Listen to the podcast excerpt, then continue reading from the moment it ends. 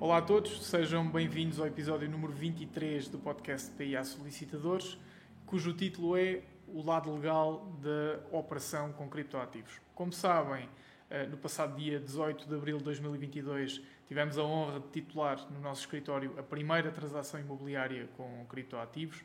Eh, foi uma transação de permuta e, eh, claro, foi um total desafio para nós, foi algo que preparámos durante algum tempo e, e, ao longo das últimas semanas temos partilhado muito conteúdo sobre este assunto no, nas nossas redes sociais e tínhamos prometido este vídeo e uh, episódio de podcast para transmitir o passo a passo jurídico inerente, porque têm-se levantado muitas questões, liquidação de impostos, como é que funciona o registro, porque é que é uma permuta e não uma compra e venda.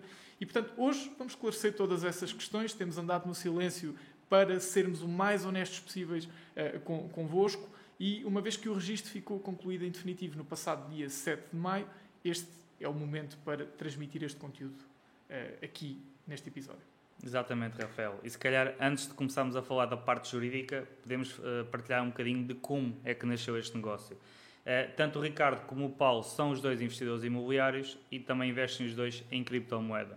Então, quando duas pessoas daquele género, investidores, que gostam de arriscar, que gostam da tecnologia, chegam uh, ao pé de nós para fazer uma titulação de um contrato, nós perguntamos por que não então experimentar o sistema e fazer esta transação em criptomoeda.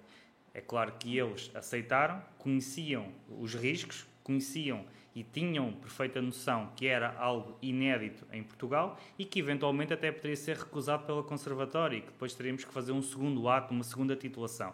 Uh, felizmente não foi isso que aconteceu, foi aceito pelo Conservatório do Registro Perdial, o que abre agora aqui o um mundo uh, às criptos e à transação de, de criptos por imóveis em Portugal. E entrando na parte mais jurídica, que é isso que com certeza que eh, gostariam de assistir, temos a questão da permuta ou compra e venda. E porquê que é uma permuta e porquê que não é uma compra e venda? Rafael. Sim, este, este foi logo um dos temas que se começou a falar já há vários meses começou-se a falar que havia de facto a possibilidade da transação imobiliária, mas sempre uh, seria uma transação de permuta e não uma compra e venda. E a razão é simples, é que no nosso ordenamento jurídico a figura da compra e venda assenta sempre num ato de pagamento. Aliás, um dos efeitos essenciais do contrato de compra e venda é precisamente o pagamento de um preço. Mas o pagamento do preço assenta na entrega de um valor pecuniário. E o valor pecuniário, por exemplo, é o euro. Ou seja, nós fazemos um pagamento de um café por 60 cêntimos. Quer dizer, se calhar já estou desatualizado. Entretanto, Agora, se com a inflação, um euro e meio cada café.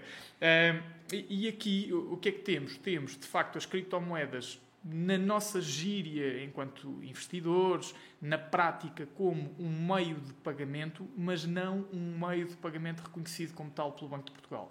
Ora, não sendo um meio pecuniário, não sendo reconhecido como tal, não assenta é, na figura da compra e venda. No entanto, não deixa de ser um ativo. Okay? Portanto, não há dúvida que os ativos digitais são ativos. Se são ativos, têm de ser transacionáveis. E é aqui que se coloca a ideia da permuta. Portanto, trocar um imóvel por um ativo de valor igual ou semelhante.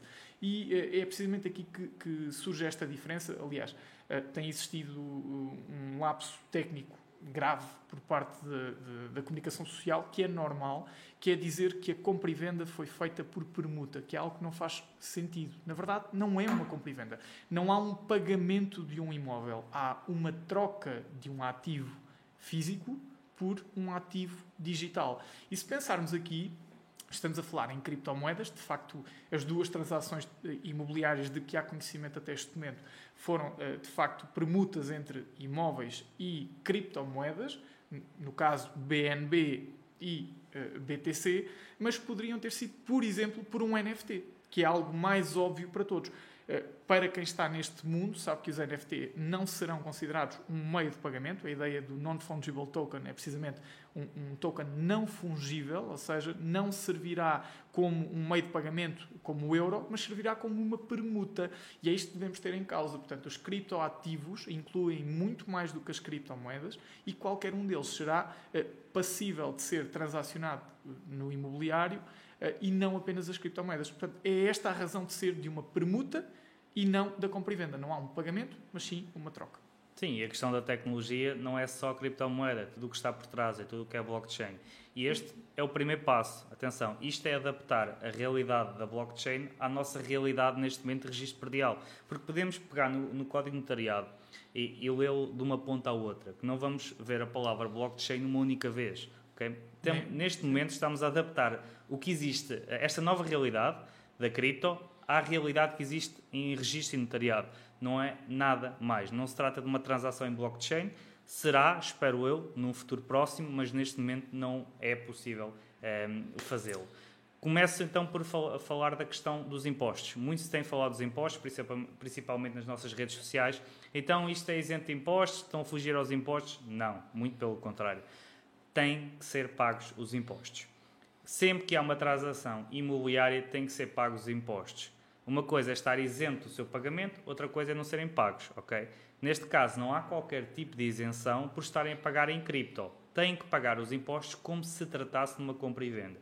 Aliás, existe um benefício fiscal que está associado à permuta quando estamos a permutar um imóvel por outro. Basicamente, se atribuímos uh, diferentes uh, preços aos imóveis, na permuta, só aquele que recebe o imóvel de maior valor irá pagar o imposto sobre a diferença. Regra geral é isto, ok? Depois tem que ser analisado casuisticamente, mas regra geral é esta. Quando estamos a permutar um imóvel por cripto, há lugar ao pagamento de imposto de quem recebe o imóvel. E neste caso, como está a trocar por criptomoeda e não por outro imóvel, terá que liquidar os impostos sobre a totalidade do valor. Então, o que, é que aconteceu na nossa permuta? Quem recebeu o imóvel teve que pagar os impostos como de uma compra e venda se tratando. É claro que na permuta é obrigatório atribuir um valor ao imóvel, eh, por isso a liquidação será sempre sobre eh, este valor ou VPT, consoante o que for mais alto. ok? Quanto ao registro, também nos têm perguntado muito sobre o registro, aonde é que nós apresentamos o registro, qual é que foi a forma de apresentação do registro. Eh, para quem não está contextualizado com o meio jurídico, os registros podem ser apresentados de duas formas, ao balcão de uma conservatória do registro predial ou online.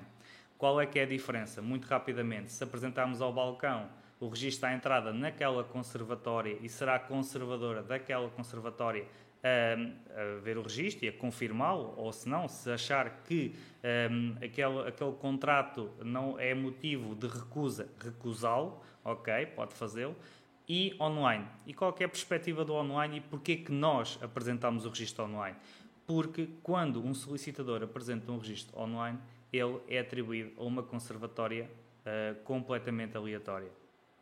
E nós fizemos de propósito. Não faria sentido estarmos a apresentar esta permuta ao balcão de uma conservatória onde nós já sabíamos o entendimento da conservadora. Se esta transação é para fazer prova que é possível transmitir um imóvel por criptomoeda, então teria que ser completamente aleatória a conservatória que iria olhar para o registro e qualificá-lo. E neste caso, qualificou em definitivo e temos o registro em definitivo. Foi apresentado online, o registro calhou na Conservatória do Lamego, e quando digo calhar é mesmo um calhar, podia calhar em qualquer outra conservatória, até aqui de Leiria, um, e foi então confirmado em definitivo, o que deu validade, uh, confirmou a validade do ato que foi praticado no nosso escritório. Sim, e, e aqui uma das questões que, que mais colocaram e uma das uh, dos temas que mais tentaram abordar connosco ao longo das últimas semanas foi a matéria do compliance, ou seja, uh, da legalidade da operação. Porquê? Porque, um, não lhe vou chamar de preconceito, mas uma das matérias que vem imediatamente para cima da mesa quando falamos de criptoativos é a possibilidade de branqueamento de capitais e financiamento de terrorismo. E a verdade é que nós, enquanto profissionais, no momento de titular o ato, de fazer o documento particular autenticado, estamos obrigados a prevenir, ou seja, a ter uma atuação, uma estratégia que previna o branqueamento de capitais e o financiamento do terrorismo. E isto significa o quê? Que Obviamente, há aqui várias uh, disciplinas, várias, vários níveis. Portanto, temos o nível da figura jurídica que se aplica, se é uma permuta ou uma compra e venda, o tratamento fiscal que é dado, se é possível registar ou não é possível registar, se fica provisório, se fica definitivo. Mas depois temos aqui também estas regras que até são exteriores ao ato de registro e à fiscalidade e à figura contratual, mas que nos vinculam a nós. Uh, e aquilo que mais nos perguntaram foi: então, e o compliance? Vocês cumpriram com todas as regras que têm que se cumprir?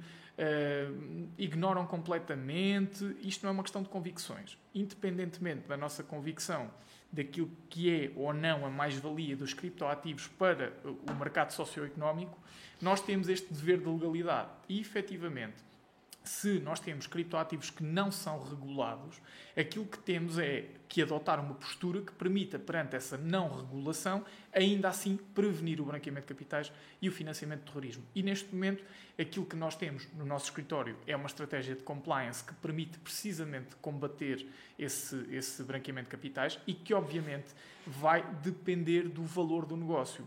Este negócio em específico, como já perceberam, eh, o objetivo foi testar o sistema, foi perceber como é que o sistema reage a uma operação imobiliária com criptoativos e, portanto, de facto, o negócio teve um valor irrisório e a nossa estratégia de compliance não exigia nenhum eh, comportamento adicional.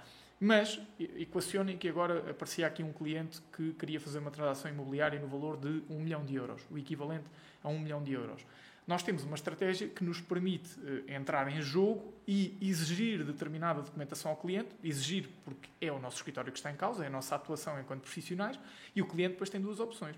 Ou nos apresenta essa documentação que nos permite uh, uh, conferir a legalidade ou não da origem dos fundos criptoativos, ou não nos apresenta e nós recusamos a prática do ato. Isto quer dizer o quê? Que, principalmente para os colegas que nos possam estar a ouvir, colegas solicitadores, mas também notários e advogados, se o vosso escritório não tem uma estratégia de compliance, se o vosso escritório não está tecnicamente preparado para responder a esta questão de prevenir branqueamento de capitais e financiamento de terrorismo, não devem de facto entrar por este caminho, porque eh, eventualmente poderão estar de boa fé, estar até eh, juridicamente eh, ao nível da, da permuta, ao nível fiscal e até ao nível da titulação estar num ponto perfeito, mas depois estar a falhar ao nível desta responsabilidade de compliance. E isto significa o quê? Que eh, não dependemos de nenhuma lei que indique qual a forma de cumprir eh, esta legalidade. Não dependemos de nenhum regulamento interno de nenhuma ordem profissional, embora existindo seja uma forma de ir ao encontro de uma prática comum, Uh, dependemos, isso sim, daquilo que é o nosso bom senso. E, portanto, obviamente, será diferente uma transação imobiliária com criptoativos num valor equivalente a mil euros ou num valor equivalente a um milhão de euros, porque o comportamento do profissional tem de ser distinto. Uh, isto leva-nos também à questão de, de, de um regulamento que, à data em que estamos a gravar este episódio, eh, ainda não está, não, não é público, não, não, desconhecemos que tenha sido lançado, que é o regulamento que vai ser publicado pela Ordem dos Notários e que já foi designado, e assumimos que bem, por Manual de Boas Práticas. E o que é este regulamento da Ordem dos Notários, tanto quanto nós conhecemos?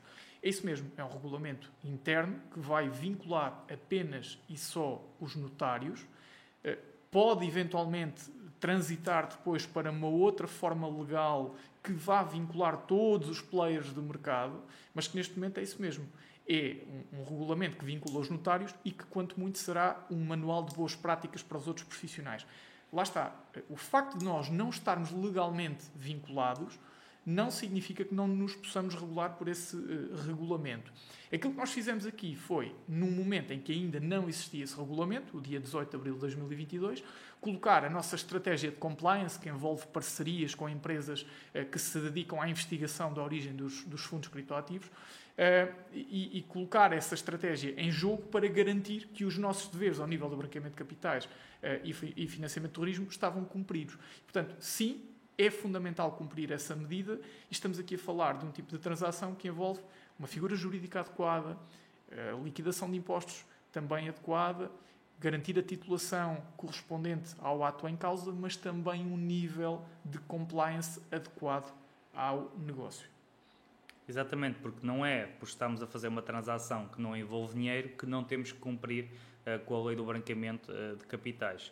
É, esse é um dos nossos objetivos e é por isso mesmo é que adotamos esta estratégia de compliance no nosso escritório, mas é um mundo cinzento onde cada uh, escritório de solicitadores irá adotar a sua estratégia e irá criar os mecanismos, mecanismos para se proteger. À semelhança do RGPD, por exemplo, ou da Lei Nacional de Proteção de Dados Pessoais. Portanto, há aqui uma série de outras normas que não Sim. são absolutamente relevantes para a titulação, uhum. mas que são relevantes cumprir por outro tipo de responsabilidades legais a que estamos todos vinculados. É? Claro, e com certeza que agora, com a nossa eh, transação uh, de um terreno, uh, agora mais recentemente também fizeram uma transação de uma casa, uh, mais tarde ou mais cedo também vão querer regulamentar isto e criar regras específicas para o efeito mas até lá estamos a fazer aquilo que prometemos no início, que é adaptar a lei atual à cripto. Um, basicamente será mesmo isto. Sim, e, e, em conclusão, neste momento, lá está, à data em que gravamos este episódio, eh, foram tituladas duas transações imobiliárias, portanto, a nossa no dia 18 de abril e uma segunda no dia 4 de maio, salvo erro. Que tenhamos conhecimento, claro. exatamente, que, que As tenhamos conhecimento. Podem estar, podem claro, estar em surpresa. Claro que sim. Eh, portanto, temos duas transações completamente distintas entre si. A nossa transação a um nível uh, claramente de teste ao sistema, uma segunda transação, a tal transação do dia 4 de maio, que teve como objetivo dar uma legitimidade ao nível dos valores, ao nível dos intervenientes, uh, mas com, com uma estratégia completamente distinta. Mas reparem, duas transações que vão permitir ter um plano quase completo daquilo que é possível fazer neste momento em termos de transações imobiliárias com criptoativos. E é isto que tem que vir para cima uh, da mesa em termos de discussão. É isto que temos que perceber o que está a ser bem feito, o que está a ser mal feito, a perceber se todos os players estão a ir no sentido correto, e aqui por players diríamos os próprios investidores imobiliários, as agências imobiliárias, os solicitadores, advogados, notários, as conservatórias. as conservatórias, os serviços de finanças, e aquilo que temos que refletir é, neste momento, se formos a qualquer serviço de finanças, estarão disponíveis para nos ajudar na liquidação destes impostos? É que a nós não estavam. Se formos a qualquer conservatória, estarão disponíveis para falar sobre este assunto abertamente? Talvez não. não. Isto não está errado, simplesmente é normal do início de qualquer movimento de alteração. E, portanto, temos aqui uma ótima oportunidade de, de explorar uh, novas possibilidades de transações que vão contribuir para um novo, uh, um, um novo relacionamento socioeconómico e temos que perceber como fazê-lo com toda a legalidade, com toda a legitimidade e, acima de tudo, não lesando os interesses de nenhuma das partes envolvidas, que esse é sempre o, o fim último de, de, qualquer transação e de qualquer trabalho de qualquer profissional como nós. Claro, e até a estratégia da própria transação de cripto, porque estas, estas duas titulações que existiram um, foi, adotaram estratégias completamente diferentes na transação de cripto. Transação do imóvel, nós já sabemos como é que se faz, já se faz há centenas de anos. Neste momento, ou por escritura pública ou por documento particular autenticado permuta em que alguém entrega um imóvel ao outro e nós autenticamos o contrato. Tudo bem. E a transação de cripto? Como é que se faz? Uh, nós adotamos uma estratégia. Um, o outro gabinete que esteve responsável pela titulação da outra escritura adotou outra. Se há alguma certa ou errada, não, não existe. Uh, temos é que procurar qual é que é a mais certa e qual é que é a mais segura uh, para conseguir depois dar a conhecer aos nossos clientes qual é que é a forma de trocar um imóvel por cripto de forma 100% segura. Sim, e acima de tudo, uh, se nos perguntarem se foi uma loucura envolvermos neste, neste pequeno projeto, claro que sim, claro que é uma loucura. É a primeira transação imobiliária com criptoativos uh, aparentemente da Europa. Uh, e, e, claro que é difícil, porque isto podia ter corrido tudo mal. Podíamos não ter conseguido liquidar os impostos, o registro podia ter sido recusado, podia ter ficado provisório, mil possibilidades, mas a verdade é Tivemos aqui eh, dois parceiros que de facto tinham interesse neste negócio, nós respondemos a essa necessidade, decidimos investir o risco da, da, da, recusa, do erro, e esse erro acabou por compensar na medida em que já temos algumas respostas mais objetivas para oferecer ao mercado. E é isso mesmo, tem de ser discutido. Sim, a resposta é sim, é possível. É isso mesmo, é a conclusão deste episódio, sim, é possível. Uma boa continuação a todos e muito obrigado por nos seguirem nas diferentes redes sociais. Fiquem bem, até ao próximo episódio.